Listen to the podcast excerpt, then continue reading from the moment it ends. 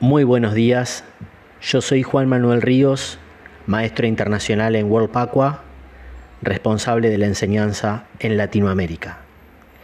Este es un nuevo episodio de Estados de Cambio, un ciclo de podcast donde hablo e invito a otros a hablar de diferentes temas, principalmente abordados desde la perspectiva del ancestral y misterioso conocimiento chino llamado Pacua. Me dedico a la enseñanza de Paco hace 25 años. Soy nacido en Gualeguaychú, provincia de Entre Ríos, en Argentina. Graduado de maestro en Chicago. Actualmente cordobés por adopción. Eterno aprendiz y ciudadano del mundo.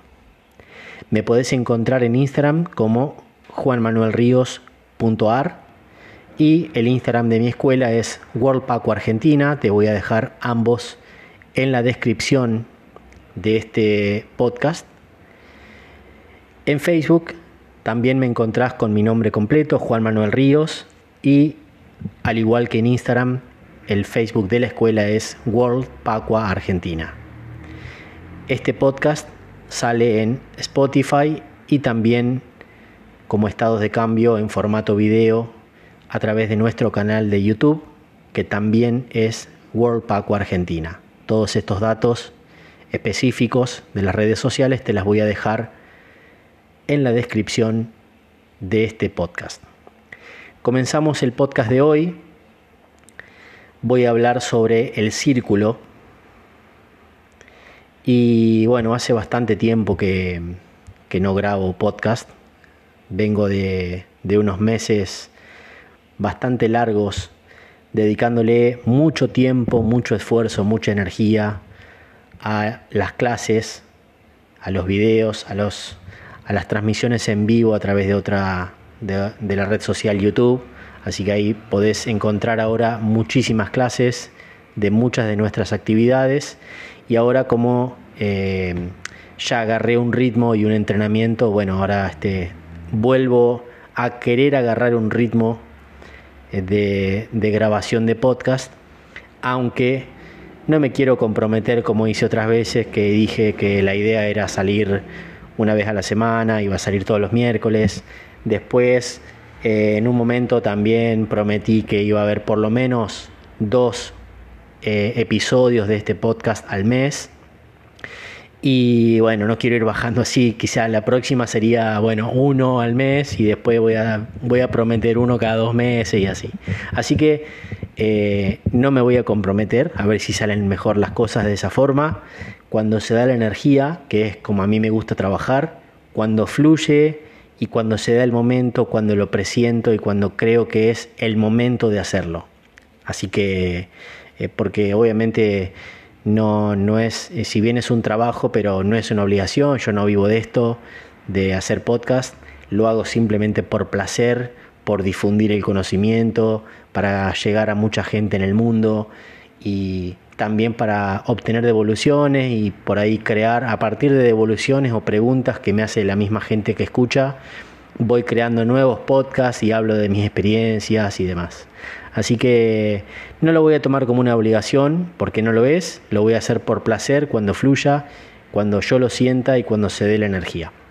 Así que vamos, este es uno de esos momentos, eh, así que magnífico, espectacular. Vamos a hablar del círculo. Y ahora por ahí me pongo un poquito más serio, porque voy a hablar de no solamente de Pacua, sino en comparativa y dando ejemplos de otras culturas también, de otras, de, sociedades específicas en el mundo, de, eh, digamos, de grupos espirituales específicos, de grupos filosóficos específicos, así que lo quiero hacer este, bien serio y con mucho respeto. Comenzamos con el círculo.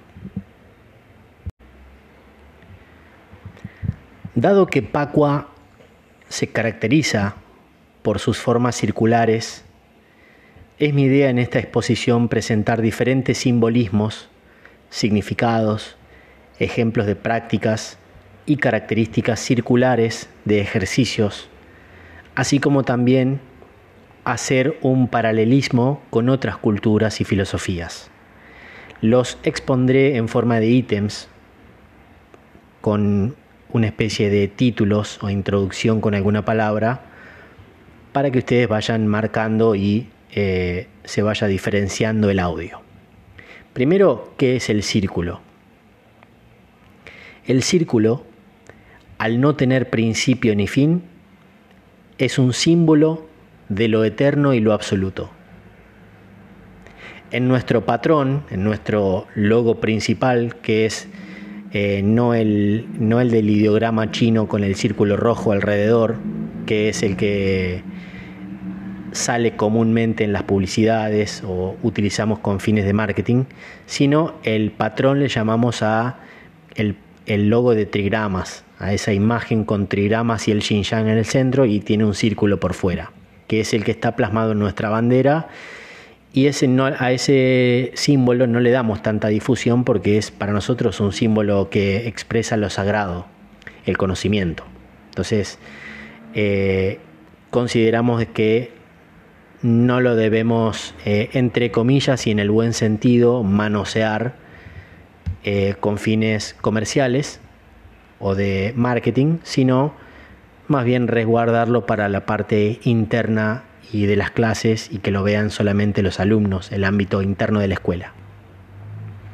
Bueno, en nuestro patrón, como decía, tenemos el círculo que rodea al Xinjiang, ahí tenemos un círculo en el centro del patrón, símbolo más claro de eternos complementarios, que en lo contenido por un absoluto viven en su interior dos fuerzas opuestas y complementarias de lo que están hechas todas las cosas. Analicen ese símbolo más allá del dibujo, por lo que acabo de decir. Fíjense, el círculo, dicho con otras palabras lo que acabo de decir, que representa lo eterno, lo absoluto, el infinito, que también se simboliza con un 8, pero estamos hablando del círculo, que es un, círculo, es una línea infinita donde no se sabe dónde empieza y dónde termina, pero que adentro de ese círculo existen dos fuerzas opuestas y complementarias que viven, que conviven, que coexisten. Entonces podríamos hablar de que ese círculo que rodea el Xinjiang es el planeta, por ejemplo, y que el Yin y el Yang representan a la humanidad. O que ese símbolo del círculo que rodea el Xinjiang puede representar el universo o nuestro sistema solar o nuestra galaxia y que en su interior están todas las fuerzas tangibles e intangibles, físicas y metafísicas, que son opuestas y complementarias, no puede existir una sin la otra. Está bueno que cada cosa que yo explique como simbolismo y esa es, eso es lo mágico y eso es lo maravilloso y lo hermoso del símbolo, es que no es algo dogmático. El símbolo es amplio y nos da la posibilidad de pensar, de analizarlo, de estudiarlo y de sacar un montón de conclusiones que para cada persona va a ser diferente. Y por otro lado eh, es expresa libertad, porque yo no les estoy diciendo que un círculo significa tal cosa y nada más que eso. Entonces, eh, cada uno interpreta libremente. El dios egipcio Hermes Trismegisto dijo, Dios es un círculo que tiene su centro en todas partes y cuya circunferencia no está en ninguna. Te dejo esa frase para que la analices, reflexiones, para que medites. Está espectacular la frase para meditarla. La repito, Dios es un círculo que tiene su centro en todas partes y cuya circunferencia no está en ninguna.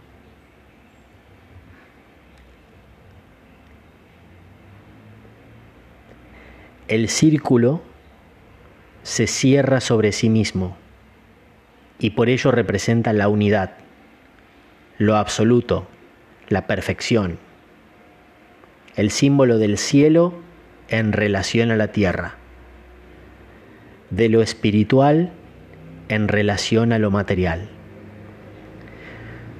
Por eso se lo relaciona con la protección. Y así tenemos círculos mágicos, anillos de poder en todo el mundo, en diferentes culturas, las coronas reales, los cinturones que nos hacen invisibles en determinados rituales en el mundo, en diferentes sociedades o culturas, los símbolos básicos y primigenios que comparten todas las culturas del mundo son varios, pero siempre está presente el círculo. También está la cruz, también está el cuadrado, también está el triángulo. Pero el círculo es un símbolo que se repite en todas las culturas, en todas las eras. El círculo, su imagen proviene del sol creador de la luz y señor del fuego de la vida. También es la rueda de la vida para el budismo. Y por otro lado, es la forma más efectiva de combate, especialmente para los que conocemos y practicamos Pakua.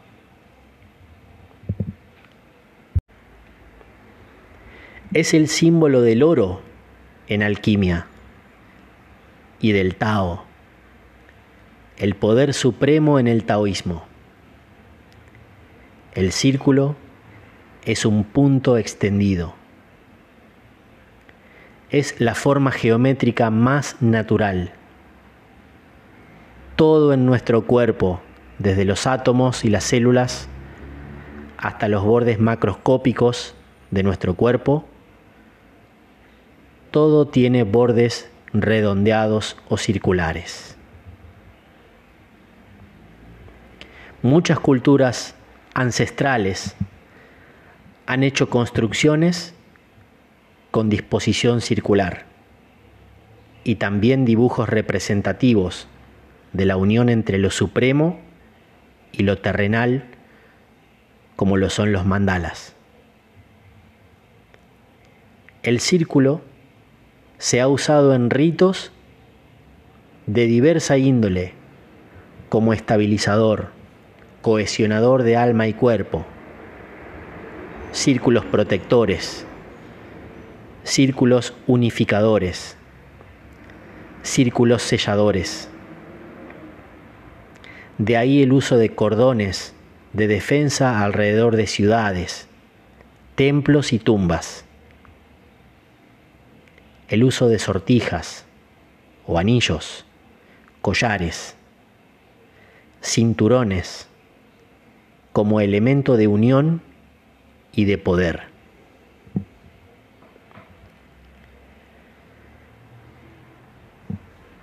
La caminata en círculo. Una de las prácticas más bellas, artísticas, y profundas de nuestro conocimiento. La practicamos tanto para el combate como para la meditación, como por ejemplo las meditaciones en movimiento de Tai Chi caminando en círculo.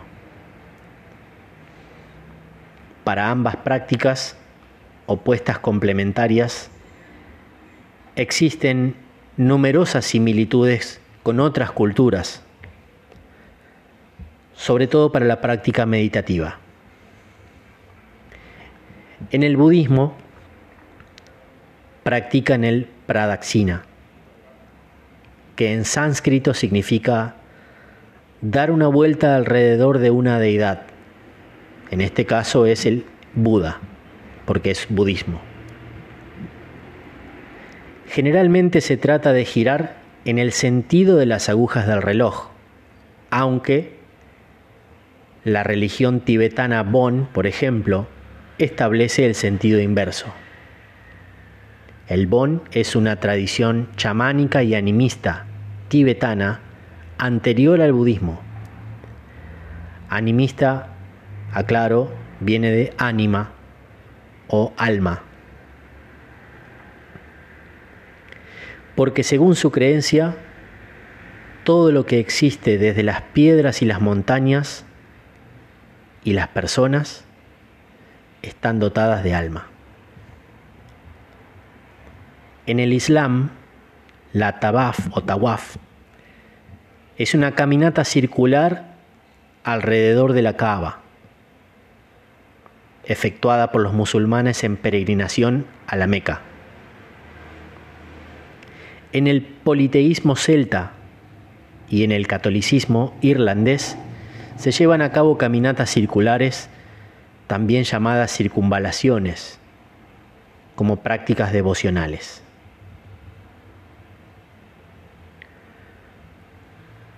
Como uso no religioso, es una parte primordial en los rituales de iniciación de algunas asociaciones o sociedades esotéricas o místicas. En este caso, la circunvalación se hace siempre en sentido horario, teniendo como argumento principal que es el sentido en que gira la energía creadora. Un ejemplo de esto es el sentido de giro de los chakras. En el budismo zen se practica el kinjin, que es una forma de meditación que se hace caminando en círculos en sentido horario. En el budismo Chan, que es el budismo chino, también es realizado de la misma manera. Si nos vamos a la Grecia antigua, vemos que Aristóteles fundó un grupo filosófico llamado Peripatéticos, integrado por él mismo y sus seguidores o discípulos. La palabra peripatético está formada por peri, que es alrededor, el verbo patein, que es deambular, y el sufijo ico, relacionado con. Entonces, significa que deambula alrededor. Al parecer, eran llamados de esta manera porque tales filósofos, ya sea entre ellos o con sus discípulos, debatían mientras caminaban alrededor de un patio.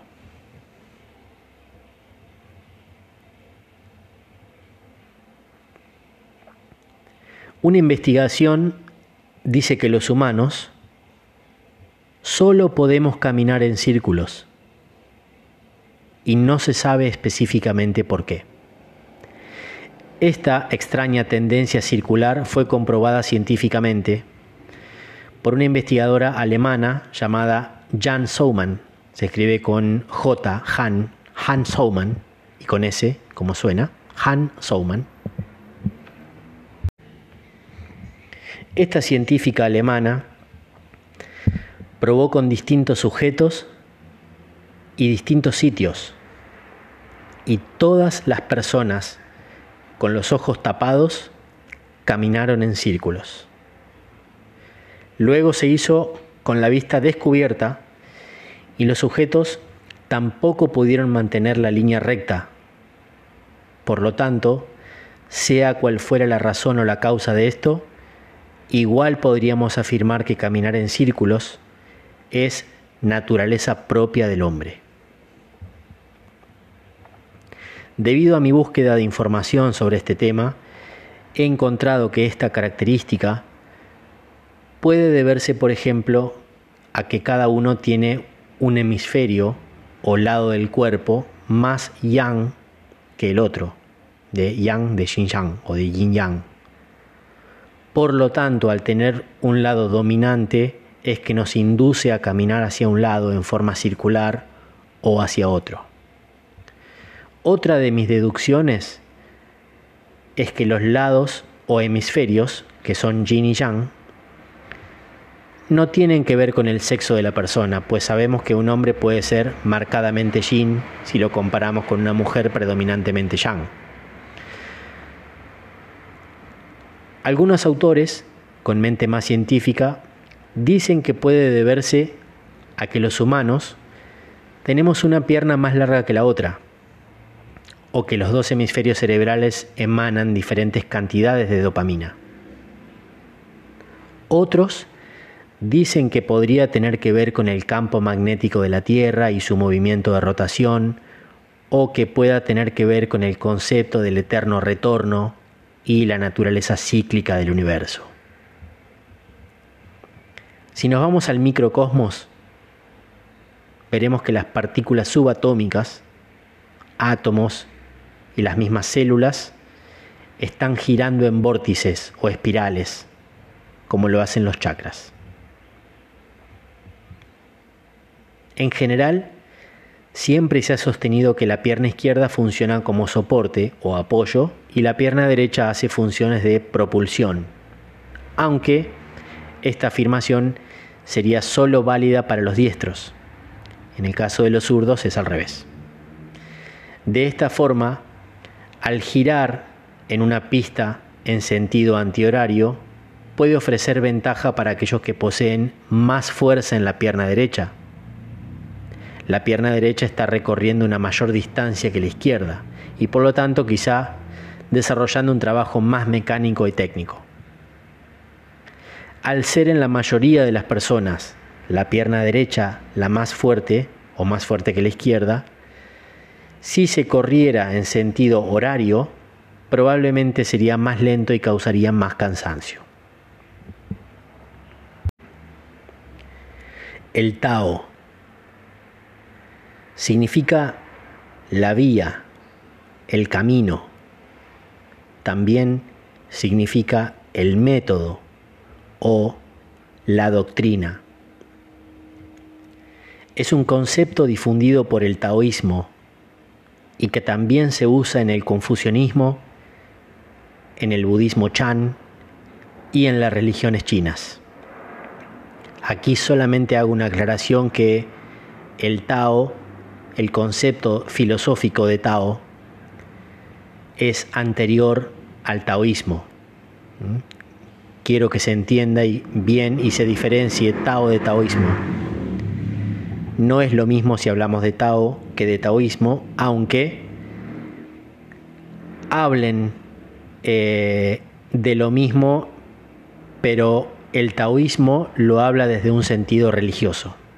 es como decir Cristo y el cristianismo, Buda y el budismo.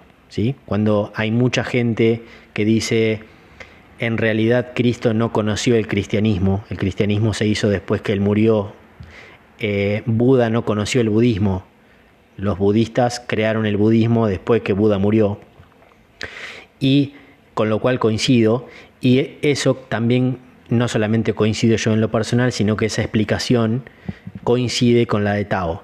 Tao es un concepto filosófico, es, es un concepto dentro de la cultura china en general, pero a su vez de este concepto que es tan amplio y habla del universo y habla de lo supremo o superior, se desprendió una corriente que formó, que fundó el taoísmo, que es la religión, es una de las religiones, ¿sí? pero el taoísmo no es lo mismo que el tao. Quería hacer esa aclaración nada más para que no se confunda y no se vaya a malinterpretar como que es lo mismo porque no lo es.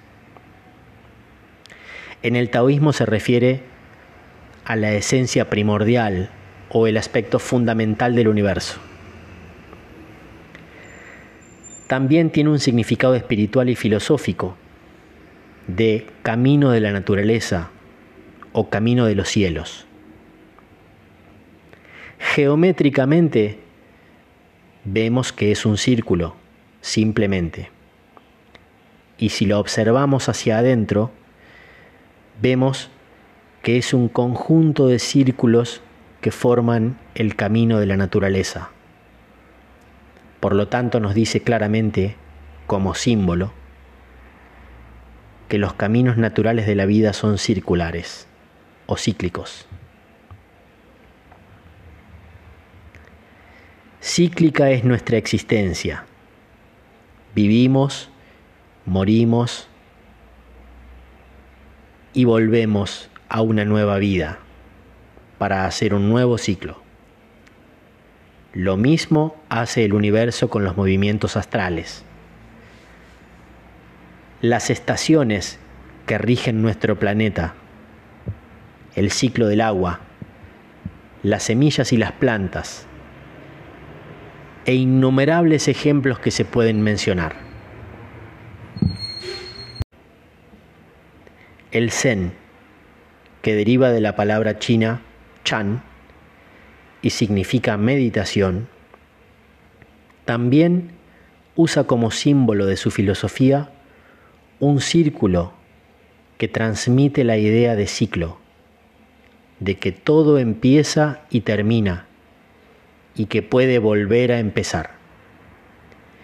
Y es importante tener en cuenta esto último porque si nos quedamos solo en el concepto de comienzo y fin, sería una representación con una línea recta. En cambio, el círculo es un recomenzar permanentemente. El uróboros ya es un símbolo menos conocido o menos usado en nuestra cultura, aunque comparte su similitud con las anteriores. También llamado ouroboros. Es una palabra griega que a su vez deriva de oirá, que es cola, y bora, que es alimento. Es un símbolo que muestra un animal con aspecto de serpiente o dragón que se come su propia cola y forma con su cuerpo un círculo.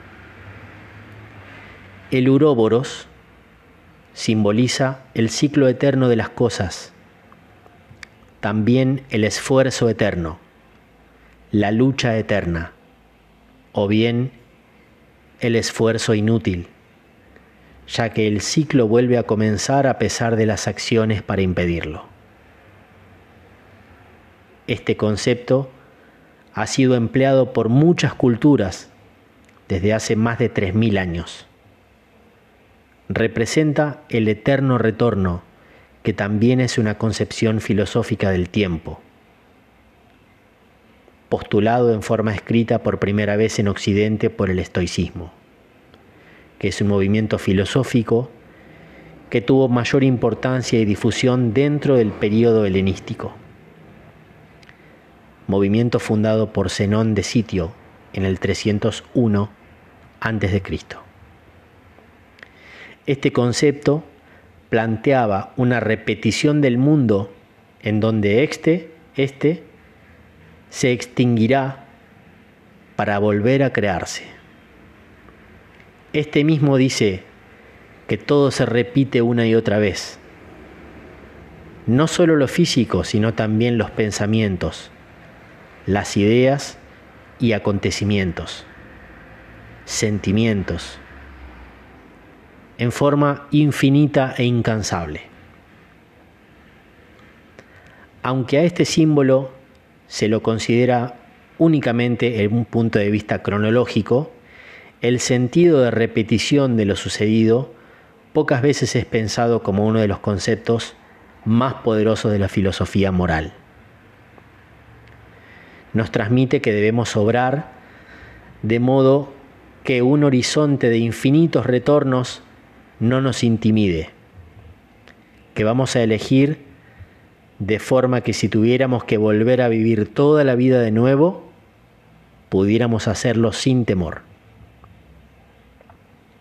Nietzsche, en su teoría del eterno retorno, nos enseñó, el ser humano logrará transformarse en superhombre cuando logre vivir sin miedo.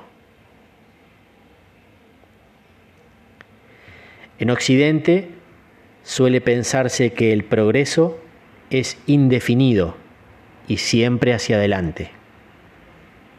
En cambio, los orientales creen en ciclos que se van perfeccionando, retornando eternamente hasta alcanzar la forma perfecta, tras muchas fases erróneas. Con este último párrafo recuerdo una de las definiciones de Pacua que he escuchado desde mis comienzos. Pacua representa la búsqueda del arquetipo del hombre. Y ahora se amplía mi comprensión. La primera representación clara de esto es nuestro patrón, que no solo tiene su forma circular, sino que encierra ocho estados de cambio, estados que vamos repitiendo cada vez que completamos un círculo. Por eso entiendo que pasamos por lo menos dos veces por el mismo trigrama en nuestra vida pacuana. Porque al completar el ciclo, que son los cintos, volvemos a ver las características de un mismo estado de cambio, pero con otra visión, que son los grados de cinturón negro, con otra realidad con técnicas más perfeccionadas. Y esto es un reflejo exacto de lo que nos pasa en nuestras vidas. Los invito a la reflexión. Si tienen más para compartirme sobre el círculo y desean que haga otro episodio de podcast hablando del círculo o ampliando algo de lo que ya hablé, pueden comentarlo y será muy agradecido. Pero los dejo con mucha gratitud y me despido hasta el próximo episodio. Chao, hasta la próxima y buena vida para todos.